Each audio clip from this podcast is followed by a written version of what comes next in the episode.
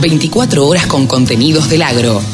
Llegó la radio del campo. La carpa Tech es una carpa que este año creció mucho, tiene un 20% más de ocupación y estamos trabajando duro para que funcione completa y a pleno.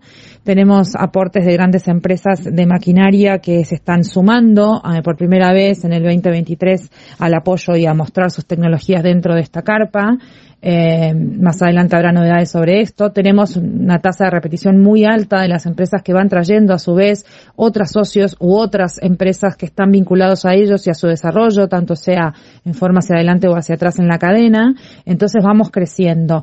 Eh, encuentran en estos cuatro días que tenemos la carpa montada básicamente una gran oportunidad de vínculo y de trabajo con empresas nuevas, con empresas que pueden ser eh, presupuestariamente eh, facilitadoras de nuevos desarrollos, con eh, empresas que les dan los fondos para poder seguir trabajando sobre algo que ya les sirvió y para las mejoras de las plataformas y de todos los productos y servicios que se ofrecen dentro de, camp dentro de la carpa.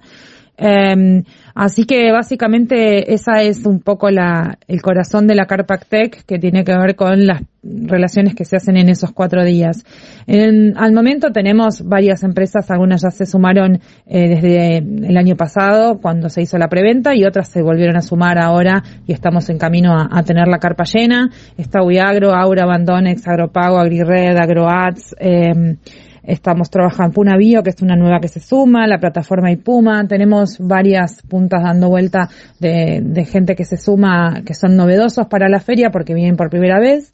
Así que, bueno, espero tengamos la carpa llena y que tengan el gran contenido Actec disponible para todas aquellas que quieren acercarse a averiguar cómo mejorar eh, sus productos y servicios. Todas las voces, todas las opiniones. La radiodelcampo.com